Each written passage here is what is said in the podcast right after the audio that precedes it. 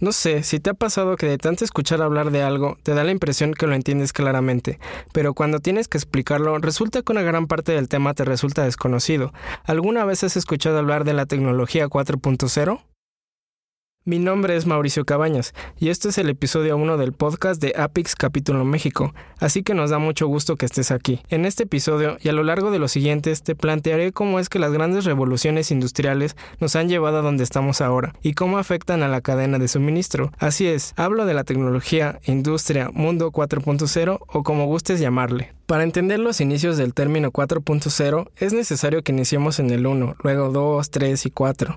La época en la que inicia todo esto es ahí más o menos a finales del siglo XVIII, esa época en la que el aseo personal era una opción y no existía el WC. En esos olorosos y convulsos años, el vapor de agua era la fuerza motriz que impulsaba las máquinas y a una naciente industria para que fueran capaces de elaborar por primera vez productos nuevos en mayores cantidades. Aquí fue donde vieron la luz las primeras máquinas. Durante siglos, la única fuerza motriz habían sido las manos y el trabajo de un obrero, campesino o artesano, que a lo mucho se ayudaba con rudimentarios mecanismos o animales de carga. Cuando estas personas se vieron desplazadas por unas humeantes y terribles máquinas, ¿qué podían hacer? Yo creo que pensaron que su trabajo estaba amenazado y seguramente dijeron, es el inicio del fin del mundo.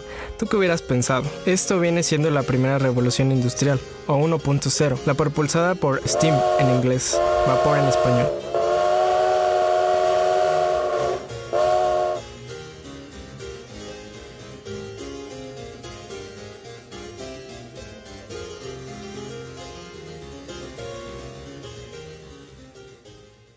En esta hubo una gran transformación económica que dejó atrás a la agricultura y a un comercio simple para dirigirse hacia grandes urbes industriales. Pasaron alrededor de dos siglos y a principios del siglo XX las cosas volvieron a cambiar, nada más que la gente ya se bañaba más seguido y ahora se llamó 2.0 o segunda revolución industrial. El vehículo motriz ahora fue la electricidad, esa que te hace enojar cuando te llega el recibo a fin de mes. Se produce al haber un movimiento o interacción de cargas eléctricas positivas con negativas. Con la electricidad, las líneas de producción se extendieron por el mundo como el nuevo modelo de trabajo. El gran reto de los empresarios en esa época era producir grandes cantidades de productos y disminuir tiempos de producción, a buscar la eficiencia. Esto llevó a la creación de la administración científica, que buscaba maximizar la productividad. La relación entre el hombre y la máquina empezaba a crecer y sería una historia sin retorno. Junto con la producción masiva surgieron otros requisitos como la repetitividad, es decir, procesos consistentes, y esto dio origen a algo llamado control de calidad, que hoy es base del desarrollo en casi las empresas. Esta revolución industrial impulsó el trabajo en las fábricas y un nuevo tipo de trabajador, el obrero, y una administración asociada con él. Con el nuevo modelo, la gente podía especializarse en solo una parte del proceso y aún así aportar valor al proceso productivo y a su sociedad. Llegamos de esta manera a la tercera revolución industrial, o 3.0. No tuvieron que pasar 200 años o varias generaciones, solo se requirieron alrededor de 80 años, es decir, esto ocurrió muy recientemente, en los años 80. Si tú eres un millennial quizá estabas en pañales o estabas por nacer. El uso de la electrónica, y no hablo de la música, la tecnología de la información o TICs, y no hablo de que te brinque el ojo, permitieron automatizar la producción, lo que ocasionó que se mejorara el control de procesos y por lo mismo los resultados. El supervisor, la persona que daba órdenes en piso, fue desplazado y algunas tareas repetitivas dejaron de ser hechas por operadores para ser realizadas por robots. Todo esto facilitó el enfoque a la reducción de costos y mejoramiento de intercambio de información entre los diversos participantes de la cadena de suministro. Ejemplo, un cliente y un proveedor. Las máquinas ya no solo ayudaban a los trabajadores, mm, digamos que Llegamos al punto en que los desplazaban de algunas tareas, por lo que nuevamente hubo una sensación de peligro en el trabajo, ante una amenaza de volverse obsoleto. Pero después ya no pasó nada y la vida continuó. En la actualidad, aproximadamente unos 30 años después, estamos inmersos en la cuarta revolución industrial, para los cuates 4.0, en la que utilizamos sistemas que combinan el poder de procesar data junto con inteligencia humana, lo que permite conectar, transformar y reimaginar los procesos de producción de productos y servicios. Las máquinas han alcanzado un punto en que tienen independencia operativa, que requiere de muy poca intervención humana. Las máquinas piensan, analizan el entorno y adaptan procesos para mejorarlos. Los expertos lo llaman fábrica inteligente, pero ahí no acaba todo. En lo que respecta a la cadena de suministro, facilita la colaboración a lo largo de ella y fomenta la innovación entre los socios. ¿Has escuchado del concepto de última milla? Esto es un ejemplo de lo que está sucediendo. El usuario de hoy requiere de un producto personalizado, de manera rápida y en el lugar donde esté, justamente como lo imaginó. Aquí, en este último paso de la cadena de suministro, sin ayuda de una tecnología 4.0 como analítica o big data, no se podría recopilar en tiempo real los datos generados con el objetivo de mejorar la eficiencia. Los nuevos horizontes nos obligan a crear nuevos paradigmas, y estos afectan la forma en la que diseñamos las redes, medimos el éxito y tomamos decisiones. La cuarta revolución es una revolución aún mayor que la primera, en donde una máquina desplazó a la gente y se tuvieron que diseñar nuevos modelos de negocio. Ahora hay que integrar a nuestras amigas las máquinas y utilizar activos que no nos pertenecen, que son de nuestros socios dentro de supply chain. Todo esto en tiempo real, así rapidito y con un cliente altamente demandante. Tomemos un respiro, ¿no?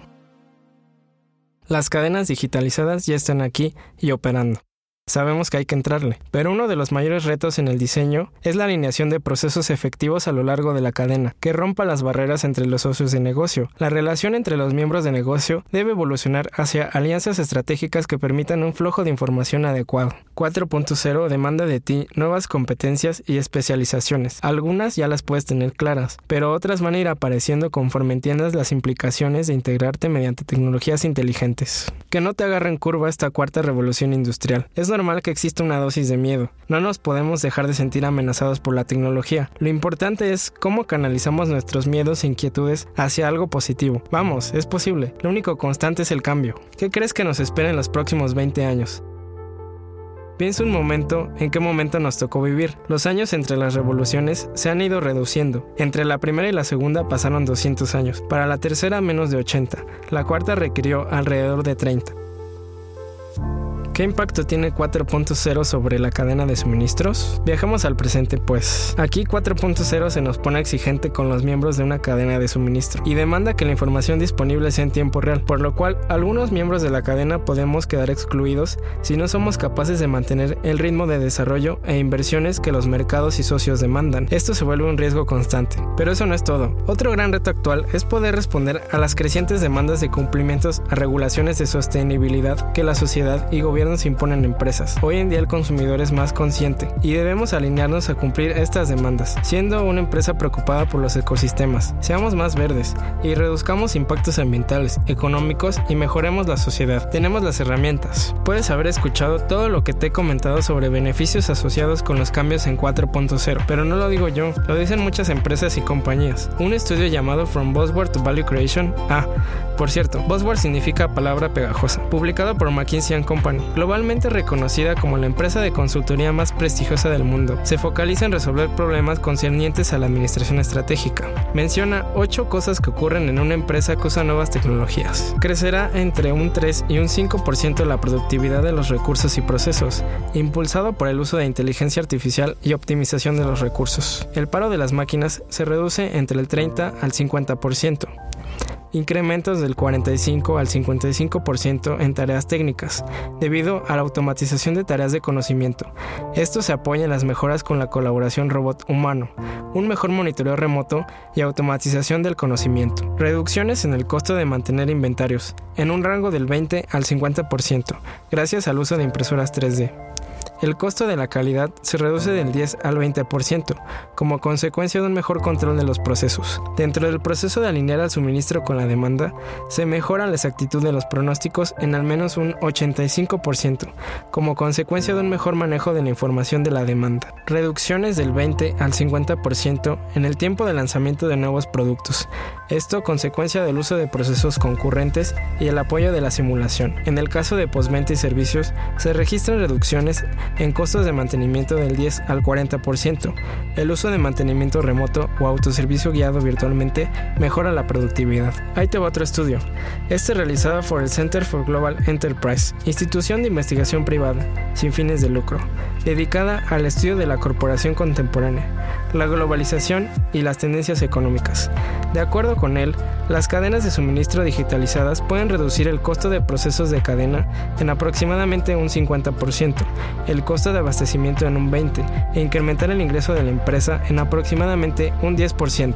Además, se facilita el trabajo centrado en el cliente, al proveer en tiempo real una visibilidad mayor y permitir una rápida respuesta a sus necesidades. Hablando de visibilidad, como puedes ver, hay muchas mejoras en partes del negocio, por lo que no puedes dejar de decir que esto no resulta atractivo. En esta nueva realidad, la principal ventaja que puedes tener como persona será tu capacidad de obtener conclusiones de sistemas complejos y ponerlas en un contexto en el que están ocurriendo.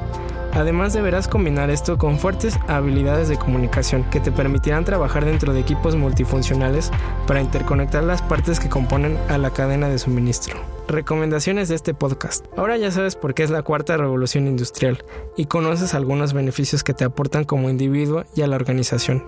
Es momento de que te pongas a pensar en cómo facilitar la integración de algunas de estas nuevas tecnologías, eh, no sé, en tu empresa, en tu industria, las que te sean más útiles.